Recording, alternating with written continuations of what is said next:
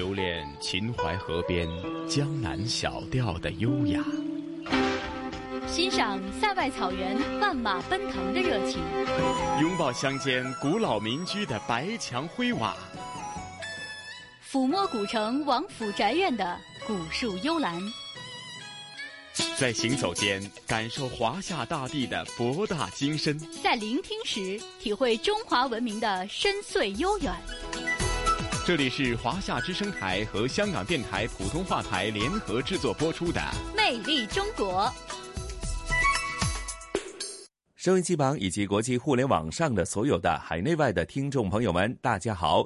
这里是由中央人民广播电台、华夏之声、香港之声和香港电台普通话台联合为大家制作的《魅力中国》，我是普通话台的节目主持陈曦。Hello，西哥你好，收音机前的听众朋友大家好，我是中央人民广播电台华夏之声、香港之声的主持人宋雪。宋雪啊，咱们今天呢已经是大年二十九啊，呃，我突然之间就觉得自己讲话的语气啊、速度啊，已经有点亢奋了，因为要过大年了。是啊，是啊，眼看着除夕的脚步就越来越近了，所以我们今天节目的一开始应该要先给大家拜年吧。是啊，那在这里呢，晨曦就祝福收音机旁的所有的听众朋友们，在新的一年呢，呃，万事如意，阖家安康。嗯，松雪祝大家猪年大吉，诸事顺利。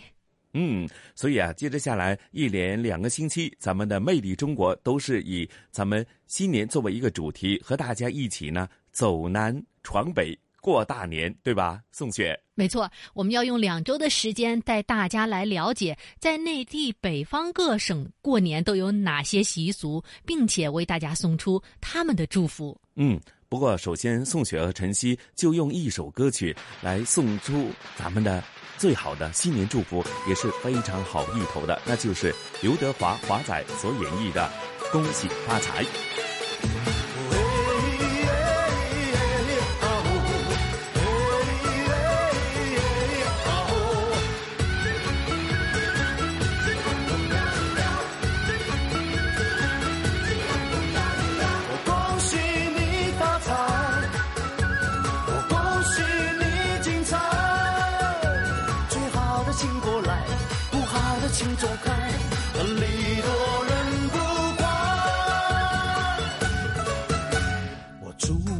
下的女孩嫁一个好男孩，两小口永远在一块。我祝满天下的小孩聪明，胜过秀才，智商充满你脑袋。我祝尊敬的姑奶奶三十六转的比赛气不喘，面容不改。我祝三叔公的买卖生意扬名四海，财运亨通住豪宅。啊呀！大白，乐天替你消灾，恭喜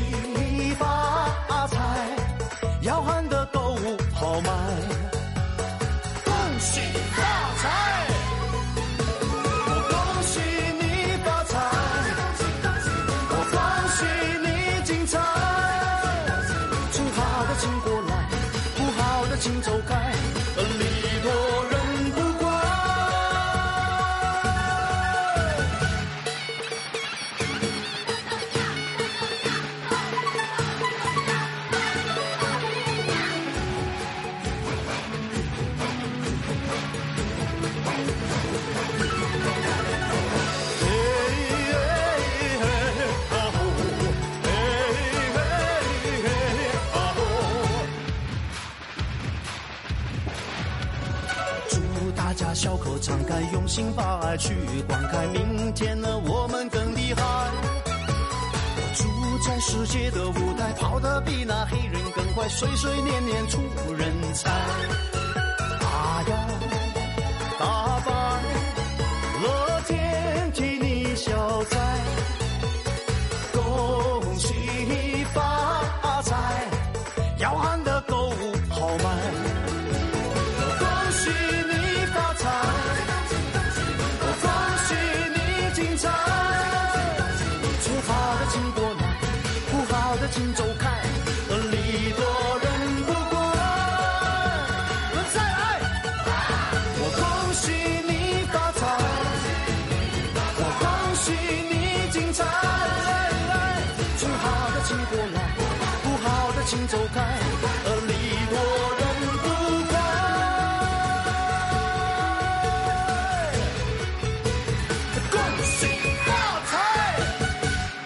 恭喜发财，恭喜发财！在华仔的这首《恭喜发财》的歌声当中呢，我们就要拉开今天《魅力中国》的春节特别节目“走南闯北过大年”的序幕了。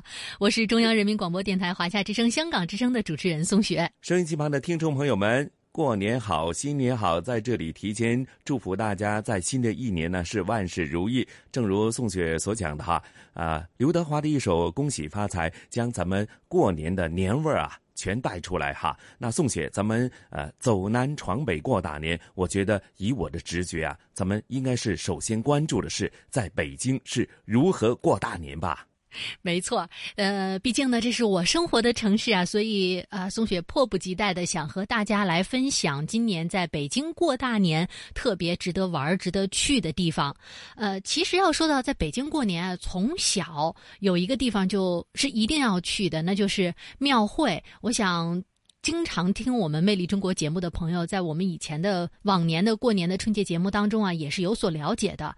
呃，不过呢，最近的这几年，在博物馆里过大年也已经成为了一种常态了。呃，在春节的假期当中呢，很多朋友都会把时间留给博物馆，到文化氛围当中来感受一下年味儿。那今年，如果您有机会到北京来过大年的话呢，我一定一定特别特别的。想告诉您要去一趟故宫博物院，因为在这儿呢有贺岁迎祥紫禁城里过大年展览。嗯，是宋雪啊。我们都说呢，北京是一个呃人文历史非常厚重的一个城市哈，所以呢，很多历史的文化的氛围，甚至说一些过年的习俗啊，可能包括了或许以前清朝，因为有很多北方的游牧民族的他们过年的习俗，加上咱们汉人的一些习俗呢，融会贯通以后呢，或许在这个呃紫禁城啊，你会感受到别样的一种过年的年味儿。但与此同时，我总觉得哈，呃，在过大年的时候呢。总会有些新鲜创意的一些新事物会产生，甚至说一些吉祥物啊，或者新的一些社会反映当时的一些最新的情况的一些年味儿，也可以体现出来吧。没错，是这样的。那除了刚才呢，晨曦所说到的这个呃非常有悠久的传统，比如说故宫呢将会破纪录的展示近千件文物，来再现皇宫里过年过节的习俗。除此之外呢，现代的啊，呃，故宫呢以二零一九己亥春节为起点，以节庆为主题，综合研发了文化创意项目。过大年的文化创意产品就接近了百种，也就是说。大家呢，如果到故宫、到紫禁城里来过大年，不仅能够看到很多的文物，还可以带很多的文创产品回家。嗯，哇，真的是非常丰富的过节的这种年味的内容哈。那宋雪，咱们就事不宜迟，马上接着下来就聆听咱们第一个走南闯北过大年的专题，是来自北京方面的年味儿，好吗？嗯，好的，我们就跟随央广主持人王珍一起到紫禁城里。过大年，大家好，我是央广的主持人王珍。说到在北京过年，今年呢要给大家推荐一个一定要去的地方，那就是故宫。为期三个月的故宫博物院贺岁迎祥紫禁城里过大年展览，一月八号起正式向公众开放。展览通过六大主题，全面展现清代宫廷过年习俗。除一次性展出八百八十五件文物，故宫此次还将整个开放区域打造成春节文化展场，力图为观众呈现一个充满年味儿的紫禁城。那么，紫禁城里都能看到哪些春节元素呢？展览背后又有哪些精彩故事？一起来听央广记者丁飞、柴华的报道。贺岁迎祥紫禁城里过大年展览分为文物展览和实景体验两部分。文物展览位于午门正楼和东西燕翅楼展厅，共展出文物八百八十五件套。实景体验部分则囊括整个紫禁城开放区域。故宫博物院副院长任万平说：“辞旧迎新是中国人过年永恒的主题，皇宫过年具有家国双重意义。”展览旨在全面展现清代宫廷过年习俗，为观众呈现一个充满年味儿的紫禁城。在整个观众流线里头，都会感到有过年的呃气氛。你走到每个宫门啊，每个宫门都有对联儿，呃，都有门神。乾清门广场就有天灯万寿灯，再往东一看，乾清宫东吴就有沉浸式的展览。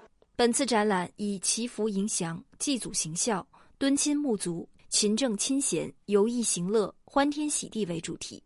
祈福迎祥单元展示皇宫过年不可或缺的节物。在清宫腊月初一，皇帝用赐福苍生之笔在龙肩上书写第一个福字，贴在乾清宫，再写十余幅贴于其他宫中。康熙、雍正、乾隆、嘉庆、道光五位皇帝所书福字都在这一单元展现。祭祖行孝单元中，康雍乾三代皇帝的神主难得一见，而敦亲睦族单元则展示了元旦这天皇帝与宗亲后妃分别宴饮的场景。故宫博物院展览部副研究馆员朱继伟告诉记者：“这一单元参照乾隆四十八年及一七八三年善抵档的记载，以复原陈列的方式呈现了宗亲宴上的金龙大宴桌与宗亲宴桌。仅此一个场景，就动用了超过一百件文物。这次宗亲宴的布置是根据这张图，您可以看，然后上面呢都是一些玉盘玉碗。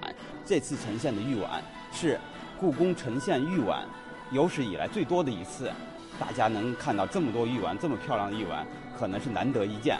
上面装满了果实，但是说我们不可能拿文物来装一些食品，所以呢，我们就把它的这个当初的场景，等于是复原。我们根据文字的记载，以及在画中的我们经过的研究，把它展现到这种大宴桌上。勤政亲贤单元重点还原了皇帝新年第一天书写仪式明窗开笔的场景，以及古代最高规格的皇家交响乐团中和韶乐。游艺行乐单元展示皇宫过年期间的娱乐活动，既有动态呈现的八旗健儿冰嬉场景，更有难得一见的珍贵戏曲服装。欢天喜地单元则指开放区域内按照清宫旧俗复原的年节装饰。据了解，此次展览是故宫建院以来提用文物最多、展场面积最大的一次展览。紫禁城内随处可见的春节元素，均来自故宫博物院文物藏品和档案文献，于史有据。展览更首次复原已消失近二百年的天灯万寿灯，并将其树立在乾清宫和皇极殿的台基上下。天灯万寿灯是清代早中期过年最盛大的活动之一，从立到撤。前前后后要使用八千多人次。自一八四零年被节俭的道光皇帝取消以来，相关文物早已分散各处，渐渐不为人知。展览总撰稿人展梦夏用千辛万苦向记者形容故宫人重新呈现天灯万寿灯的过程。所以这次找出来也非常的不容易。先是在宗教库里找到很多灯杆的模型，小灯杆，然后还在就是。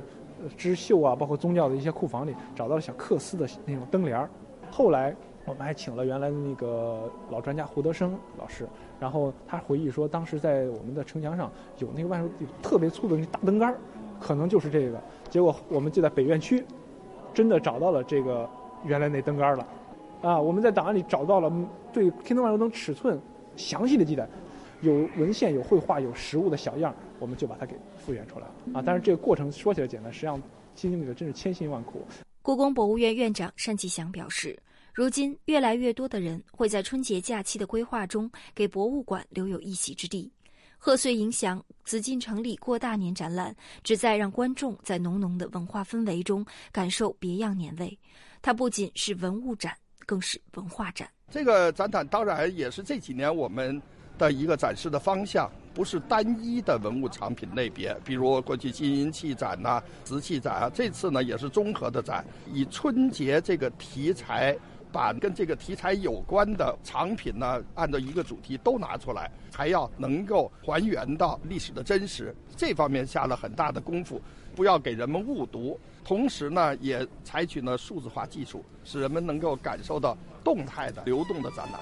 除了这些展陈之外，中华老字号故宫过大年展也于一月二十八号在故宫隆宗门外广场开幕。未来半个月，来自全国十个省市以及五家非物质文化遗产传承人，共计一百五十家参展单位齐聚故宫，为观众呈现一个充满年味儿的紫禁城。继续来听央广记者丁飞报道。中华老字号故宫过大年展位于故宫慈宁宫花园、慈宁门外广场以及隆宗门外广场。展示内容涵盖文房用品、生活用品、特色美食、服饰、玉器、文化创意类工艺品、非物质文化遗产工艺品等十多个类别。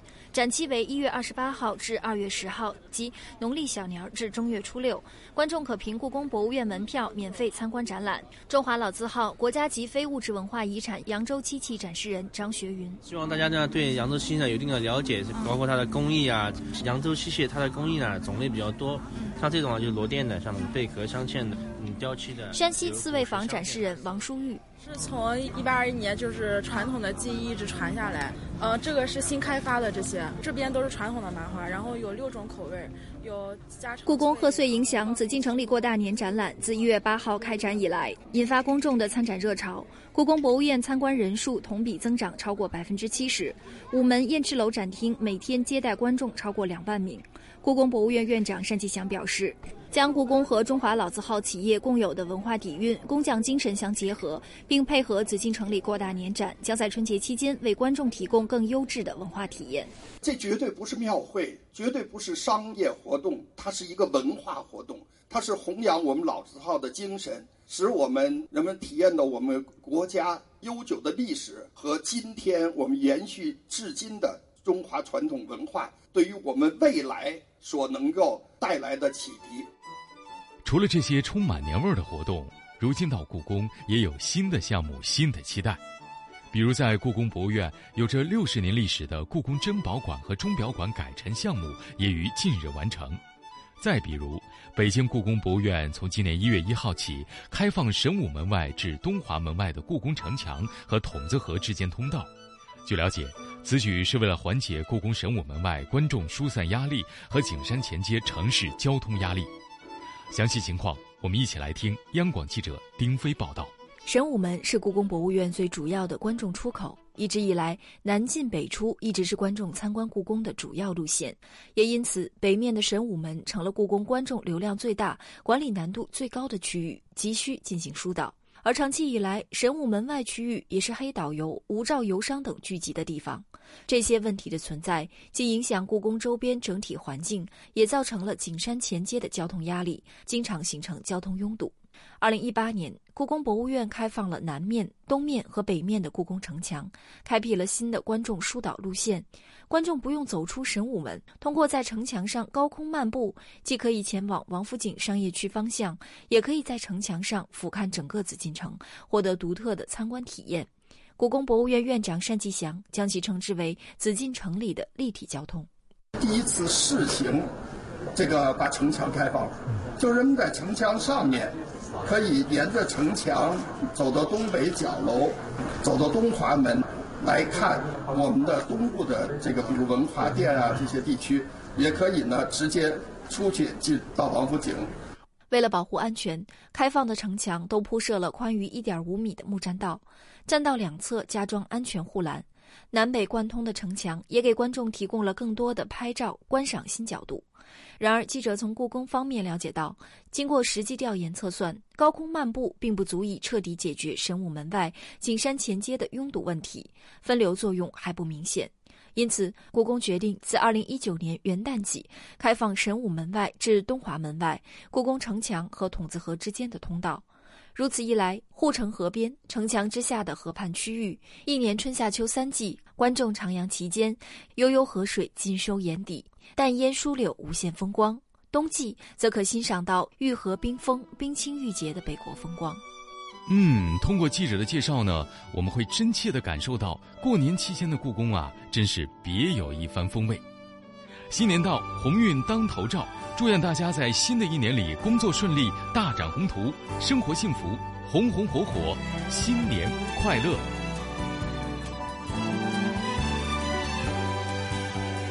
欢锣喜鼓咚咚隆咚锵，把闹穿云霄。弹烛金龙探头望，时时笑张嘴。红烛火，檀香烧，菩萨满身香。祈祝年冬收成好，游子都平安。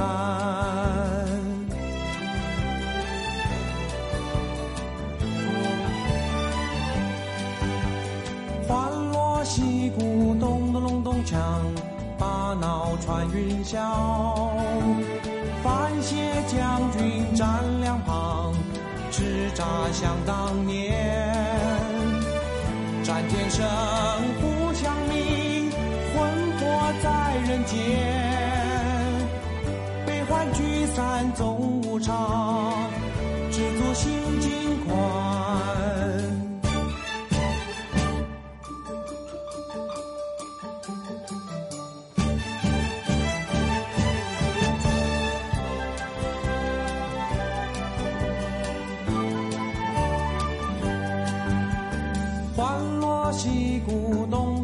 咚隆咚锵，把脑穿云霄。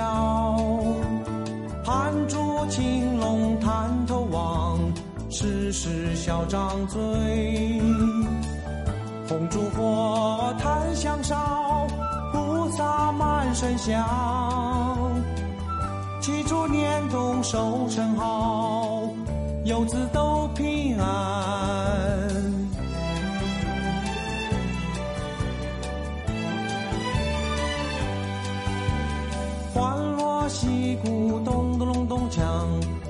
把脑穿云霄。范谢将军站两旁，叱咤想当年。战天生，互相命，魂魄在人间。悲欢聚散总无常，知足心。音机旁的听众朋友们，宋雪和晨曦透过《魅力中国》这个节目呢，再次的呃向所有的听众朋友们呢、呃致以新年的祝福，因为呃今天已经是大年二十九，再过一两天就踏入正式的过年。我相信呢，此时此刻，无论是呃在北京还是在香港，又或者在世界各地有华人的地方哈、其实这个年味儿是越来越隆重了哈。没错，是这样的。宋雪也祝大家在新的一年里诸事顺利，恭喜发财。呃，耳边呢还是会呃浮想起各种祝福的歌声啊。那么刚刚呢，在歌曲之前，我们是一起到北京紫禁城里过了大年。那接下来走南闯北过大年的第二站，我们要带大家呢来到山东。哦，那宋雪提到山东，那可能很多香港的听众朋友马上就联想山东的几个主要的城市，像济南、青岛，或者呃，山东是孔子的故乡嘛，那更有很厚重的人文历史。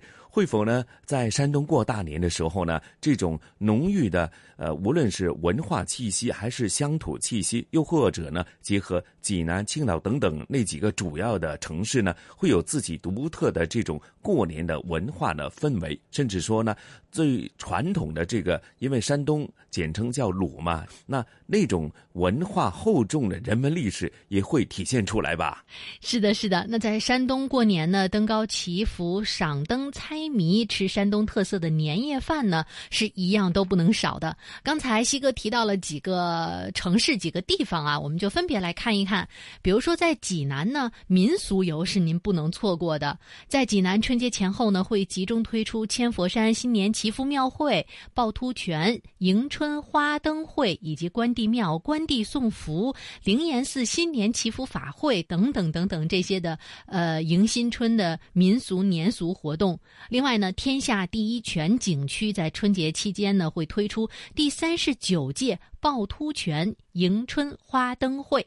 那刚才呢，西哥还说到了青岛。那到青岛啊，呃，春节期间呢，有一个萝卜元宵糖球会 是大家不能错过的。呃，从二月二十四号到三月三号，岛城新春最大的传统民俗活动呢，有七百年的历史，也先后被列为了国家重点旅游项目和青岛市第一批非物质文化遗产名录，也获得了中国最具影响力民俗节庆的称号。所以说，这个萝卜元宵糖球会，大家可以去感受一下。呃，另外呢，刚才提到了孔子的故乡，那我们来看一看，呃，在济宁。呃，民俗游三孔景区二月八号到二十二号孔府过大年活动呢将会举办。那么二月十五号到二十二号孔府祭祀天地传统过节仪式也会举办。呃，另外呢，在山东还有一些比较有特色的地方啊，呃，比如说呢，像呃菏泽，菏泽呢会有牡丹园大庙会。是是是，我印象当中啊啊，宋雪，咱们呃若干年前的这个城市新跨越呢，也去过山东省的好几个城市哈。那其中呃，比方说菏泽，印象当中它的牡丹呢是。呃，颇具这个知名度的哈。那另外，我印象当中，我们还去过风筝的故乡呢，进行这个现场直播。这一次过大年，有没有潍坊的风土人情让大家感受得到啊？嗯，没错，西哥刚才提到了我们城市新跨越去过潍坊，潍坊呢在过年期间呢也会有这个很多的活动啊，呃，特别呢是有贺年会疯狂购物的活动，还有呢呃一些风筝和年画的活动，以及呃杨家埠民俗文化灯会是大家可以呢去感受一下的，也特别提醒大家，如果到了潍坊的话呢，潍坊的风筝一定要去看一看的。另外呢，还给大家推荐一个。地方呢，就是滨州。滨州啊，这里有一个很特别的活动，那就是在黄河岛景区，二月十六号的早上六点，有一个迎接新春第一缕阳光的活动，还是感觉很有特色，也值得大家期待的。嗯，是啊，宋雪，我总觉得哈，或许呢，过往呃，咱们香港的听众朋友啊，呃，或许真的是去过济南、青岛，那另外那些城市。或许真的还没去过，你又想感受到这个齐鲁大地的这种厚重的人文历史，又或者在当地过大年的一些习俗，听了咱们今天的节目，假如您是大年三十或者初一、初二才出去旅游的话，去到山东的话呢，聆听咱们今天的节目内容啊，其实是一个最好的导赏啊，是吗？没错，那接下来呢，我们就一起跟随山东台的主持人，一起来了解一下在山东过大年的习俗。好客山东贺年会，过年就来大山东。港澳同胞们以及听众朋友们，大家好，我是山东人民广播电台的节目主持人房华，我是山东人民广播电台的主持人雪莹。春节对于咱们中国人来说呀，可是最重要的节日了。在这个辞旧迎新的时候，如果你来到我们山东过大年，那就太有意思了。那还真是哦，在山东登高祈福、赏灯猜谜。吃山东特色的年夜饭，那是在过年期间一样都不能少的。接下来呢，就跟着房华和雪莹一起逛一逛我们的好客山东吧。首先我们要带大家去到山东济南，看看这儿是怎么过年的。济南呢，是我们山东的省会城市，有“全城济南”的美誉啊！来到济南呢，你像赶大集、购年货、买新衣，农历新年啊，济南到底有多热闹？相信啊，你如果不来的话，是感受不到的。嗯，如果你来济南逛一逛的话，这二零一九年的全城新春贺年会，可是有七十多项的贺年活动等着你呀！包你感受到浓浓的年味儿，感受全城的特色。哎，在咱们济南最出名的天下第一泉大明湖景区啊，正月初一到初六啊，这个地方会举办大明湖春节文化庙会啊。哎，是以改革开放展异彩、盛世华章四十年为主题的，还分为全程改革开放之路、巡游互动、非遗工艺。缤纷美食四个板块呢，所以说来到这里的游客可以欣赏传统的民俗演出，还可以参与皇帝游明湖的互动项目，还可以品尝咱们全国各地乃至国外正宗的特色美食，都在这里我相信啊，大家对这个参与皇帝游明湖的互动项目肯定非常的感兴趣啊，因为呢，根据我们的了解，港澳同胞们也特别喜欢看我们的宫廷大戏，比如说这个《延禧攻略》，据说呢，在港澳啊，这个收视。率也是特别的高的哈，我们经常说的一句话就是，还记得大明湖的夏雨荷吗？所以说一定要来我们天下第一泉大明湖景区逛一逛啦！哎，来大明湖畔找一找夏雨荷的足迹吧。嗯。另外呀，要给大家推荐的是天下第一泉趵突泉景区了。哟，呃，每年的重头戏呢，就是正月初一到二十会举办第四十届趵突泉花灯会。那本届灯会呢，以嘉年异彩、万象更新为主题，一共布置四十多组花灯。最大的花灯万象更新呢，可以说是流光溢彩，美不胜收。还有众多的灯组可以让游客参与互动，体味浓浓的年味儿。嗯，其实下面这个商河秧歌古村呐，也是今年不能错过的哎。今年过年期间啊，山河举办的二零一九山东山河秧歌文化旅游节推出了山东三大秧歌展演、秧歌文化研讨会、青少年谷子秧歌演出，还有山河县的优秀秧歌表演呢。同时还推出了“谁是秧歌王”的竞技表演，到底谁才是秧歌王呢？不妨到现场去看一看哦。哎，是的，来山河秧歌古村来体验扭秧歌的乐趣吧。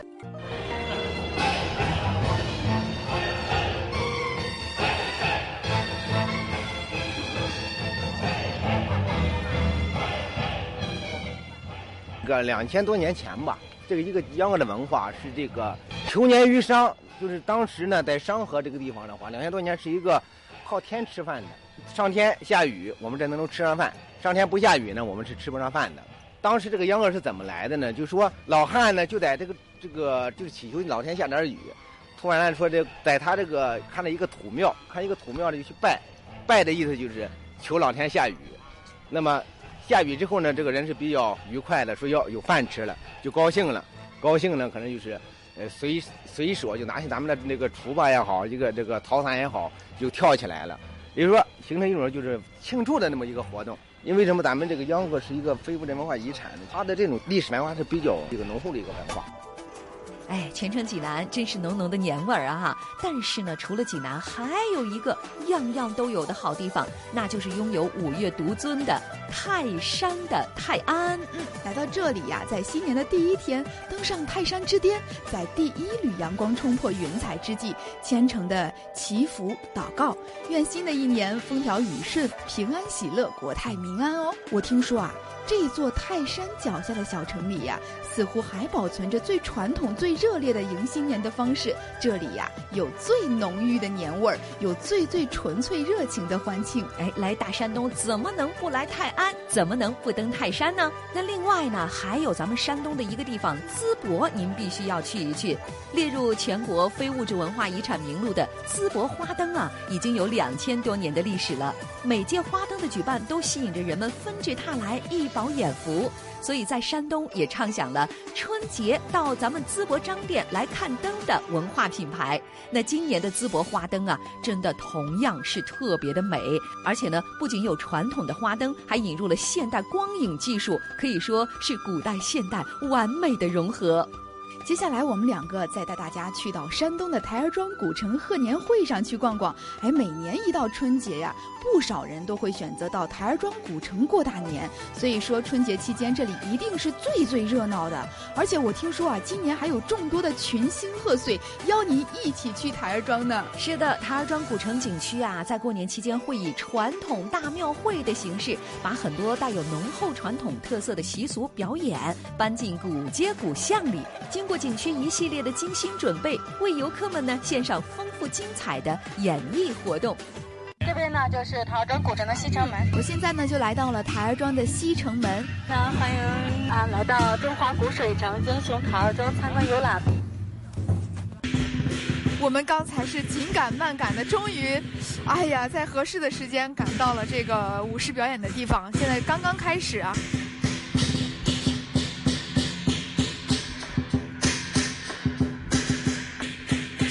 说，现在是这个舞狮表演的前期酝酿阶段。这个舞狮表演是不是每天都有啊？对，是每天都有的。哦，啊，并且每天还不止一场。哇，这里的舞狮表演，我跟你们说，它和我以往看到的那种舞狮表演完全不一样，它的惊险系数好高啊！虽然说我们看到的是一头狮子，但是这一头狮子要有好几个人来一起控制。不是仅仅是在那儿舞而已，还要不停的在各个高台子之间跳来跳去，而且那个高度真的也很高啊。所以说要讲究一个他们互相之间合作，还有这个步伐的统一性，真的觉得难度系数好高啊。怎么样？黄华和雪莹介绍了这么多好客山东贺年会的活动之后，你有没有心动呢？心动不如行动。新年来临之际，和家人朋友来到山东玩一遍吧，体验一下我们山东人过大年的习俗。开门放鞭炮，吉祥如意冲咱笑；下锅饺子香，健康平安幸福长。新的一年里，山东人民广播电台新闻嘚不嘚主持人祝你福气多多，快乐连连，万事圆圆，微笑甜甜，新春快乐。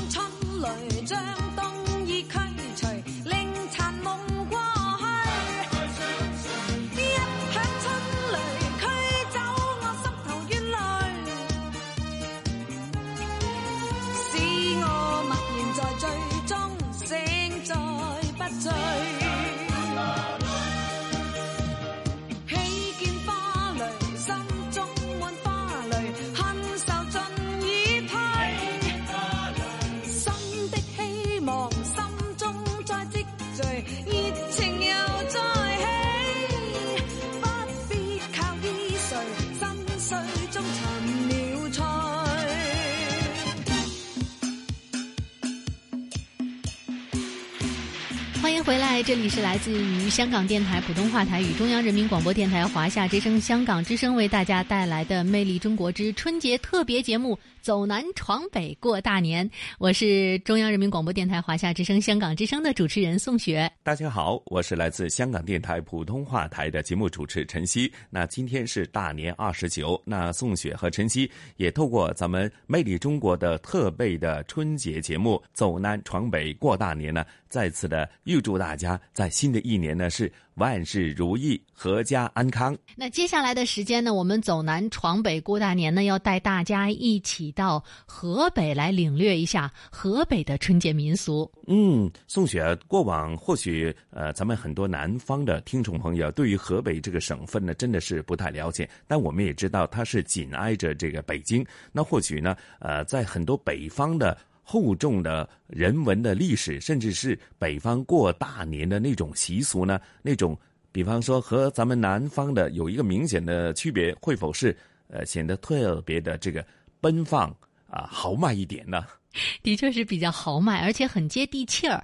呃，我们来看看河北啊，比如说在河北的衡水，春节的祭祖活动就是很兴盛的。相传上古时期呢，皇帝化野分州，祭为九州之一。大禹治水之后呢，重新划为九州，祭为九州之首。那河北省的简称。祭呢，其实就是来源于此的，呃，而祭呢，其实指的就是衡水的这方土地。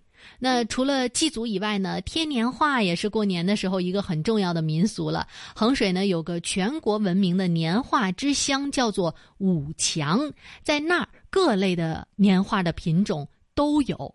那另外呢，在河北省的省会城市啊，石家庄的平山县上的呃上观音堂村呢，有一个很特别的春节习俗，那就是每到过年的时候，村民都会自发的组织起来呢，举办一个叫做长桌宴。大伙儿呢会从自己家里面带来各种肉啊、菜啊、炊具，在村里的小广场上呢。架炉生火，分工有序，场面也很热闹。呃，甚至有不少的外地朋友啊，在这一天的时候呢，会专门的赶过去，去尝一尝这里的长桌宴大锅菜。哇！一听到这个长桌宴呢，我相信呢，收音机旁以及互联网上的听众朋友们一定是非常好奇，甚至说，对于咱们这些喜欢吃的吃货来讲啊，哇，可以吃到挨家挨户，他们最丰盛的、最美味的东西都拿出来，而且呢。有这么多的人一起吃，哇，那个场景，我觉得哇，可以马上在脑海当中浮现出来耶。是这个大锅菜的感觉呢，可能跟咱们的呃盆菜的感觉有一些像啊。其实是也是希望是团团圆圆、热热闹闹的。那另外呢，在河北的唐山人的心目当中啊，地地道道的年味儿呢是绝对不能少了皮影的。那么关于皮影的传说有哪些呢？我们在稍后的节目当中呢，河北台的主持人也会为大家介绍。另外呢，就是皮影再精彩，也不能够霸占所有的年味儿。那么唐山人的春节的娱乐节目里哈、是绝对不能少评剧的，就好像在我们香港过年的时候呢，会听。粤剧是一个道理的啊。那么在节目当中呢，主持人也会为大家介绍评剧的历史。嗯，好，那宋雪，咱们就事不宜迟，那接着下来，咱们走南闯北过大年，就去河北走一走、逛一逛，感受一下他们过年的气氛，好吗？小周，小是什么人害羞？雨是懒得什么人儿有？什么人骑驴脚上走？什么人推着呀了一道沟门呀？香港特别行政区、澳门特别行政区的听众朋友们，大家好，我是河北广播电视台的节目主持人曹瑞。大家好，我是河北广播电视台主持人蓝宇，在这儿给您拜年了，大家过年好。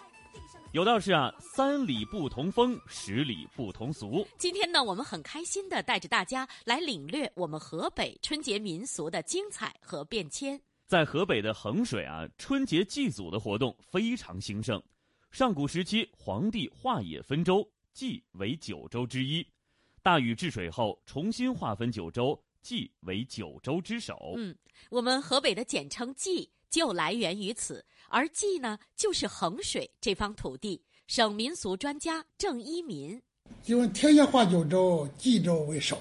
那么冀州就是衡水这个地方，他很感念这块地方的这个祖先开辟了这个地方，而且这个衡水因为它是平原，过去上战火不断，死的人很多，生活很苦。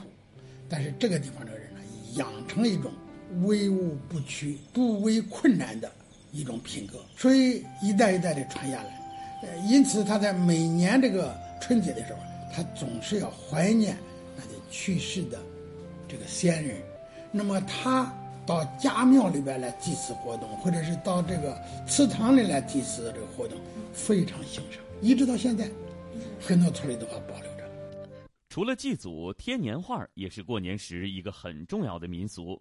衡水有个全国闻名的年画之乡武强，在那儿啊，各类年画各就各位，绝不含糊。是啊，院门有门神，家门有财神，堂屋有中堂，墙上有墙画，床上有床画，牛棚马厩都不会落下。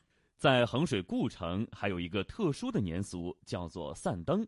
河北民俗专家郑一民，一进入冬季，这个村里就开始做灯，这这用这个泥，那泥里边呢掺着油，把这个泥做成灯，然后做那个粗大的这个灯捻，有的是像擀面杖那么粗的灯捻。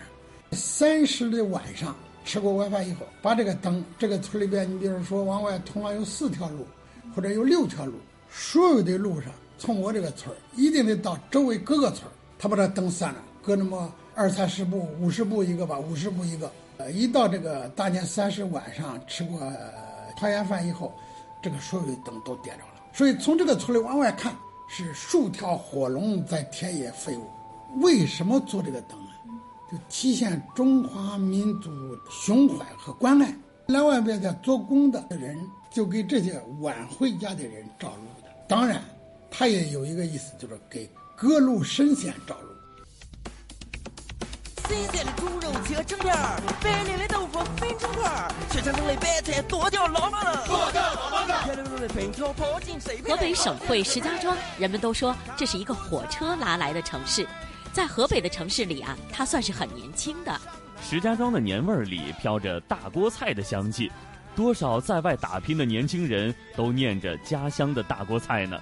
在我们石家庄平山县的上观音堂村，就有一个特别的春节习俗。每到过年，村民们都会自发地组织起来举办长桌宴。大家伙儿都从家里带来各种肉菜炊具，在村里的小广场上架锅生火，分工有序，场面相当热闹。甚至有不少的外地朋友专门赶过去尝一尝这山里的大锅菜。好吃，没时间说话好吃，没时间说话不要说话了，我没有嘴说话了。好吃，好吃，幸幸福大锅菜，多吃点，来一会儿吧？曹睿，你说河北知名度最高的地方是哪儿？嗯要我说呀，是邯郸。哎，当之无愧啊！邯郸自从诞生之日起，这座城市就再也没有改过名字了。邯郸学步赴汤蹈火、义震黄粱，一千五百八十四个成语充盈着这座古城三千年的历史。在邯郸呢，平平常常的花布在春节也能玩出新花样。在邯郸市邯郸县有一个大引豹村，就有这么一个绝活，叫彩布拧台。仿古的戏台，色彩斑斓的鼓楼，斗拱飞檐，却不见一砖一瓦，全都是花布拧成的。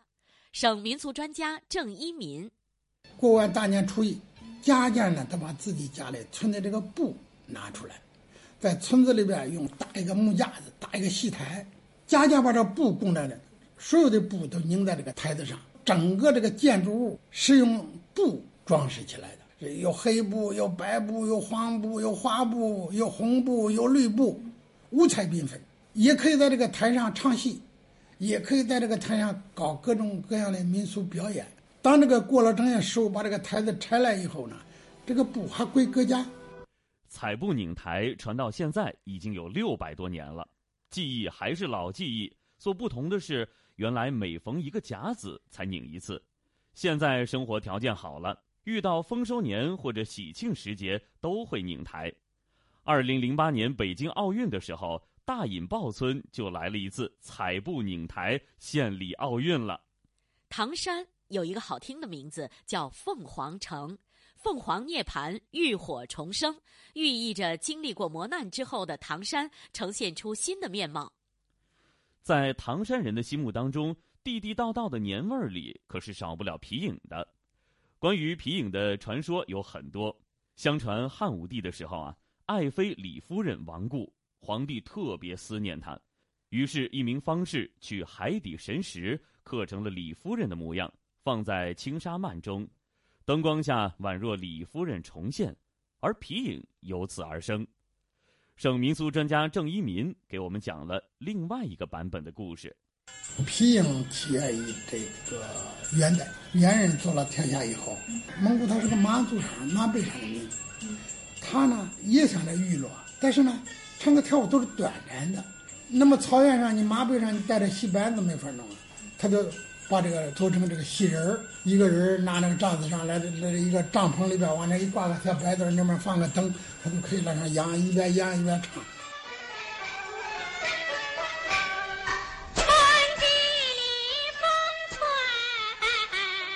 皮影再精彩啊，也不可能霸占唐山所有的年味儿。唐山人春节的娱乐活动里少不了评剧，因为评剧起源于唐山，最初形成于乐亭、丰润一带，也被称为蹦蹦戏或烙子戏。一九三五年，蹦蹦戏在上海演出时，因为上演的剧目多有惩恶扬善、评古论今的新意，于是改称评剧。一九三六年，白玉霜在上海拍摄影片《海棠红》的时候，新闻界也首次把评剧的名称刊载在《大公报》上，从此评剧的名字广泛传播于全国。五千年的沧桑变化，孕育了河北大地多姿多彩的年俗文化。春节里的河北啊，真是热闹非凡，灵动的窗花、鲜艳的年画、精美的宫灯。让寒冷的季节化作火热而欢乐的海洋。欢迎港澳同胞来河北过大年。这里是华夏之声台和香港电台普通话台联合制作播出的《魅力中国》。收音机旁以及国际互联网上的所有的海内外的听众朋友们，您收听的是由中央人民广播电台、华夏之声、香港之声和香港电台普通话台联合为大家制作的《魅力中国》新年特备节目《走南闯北过大年》。哎呀，宋雪啊，刚刚咱们去了河北，哇，好几个城市过年的习俗、过年的风气啊，哇，不得了！我相信呢，对于咱们南方的听众朋友来讲啊，尤其是海外的听众朋友来讲，真的是非常新鲜、非常好奇，有一种真的是豪迈的感觉啊！是，另外是不是还会有一种意犹未尽的感觉呢？因为眼看时间，我们这一期的《魅力中国》特别节目《走南闯北过大年》就要跟大家说再见了。是，那宋雪啊，咱们下星期同样的节目时间呢，其实还是在过年内，呃，是大年初六，咱们继续有特备新年专题节目啊，走南闯北过大年的第二部分。那宋雪，你会介绍咱们呃南方的听众朋友呃怎么感受北方的这种过年的气氛呢？呃，下一期呢，同样要带大家去三个地方，而且呃都很有特色。那分别将会是天津、以及内蒙古和宁夏。哇，真的是非常独特的这种过年的习俗哈！今天的节目结束之前呢，宋雪和晨曦在这里呢就祝福大家在新的一年呢事事如意、阖家安康，并且在新的一年呢充满新的希望。再次祝大家春节快乐！我们下周再见喽。一个人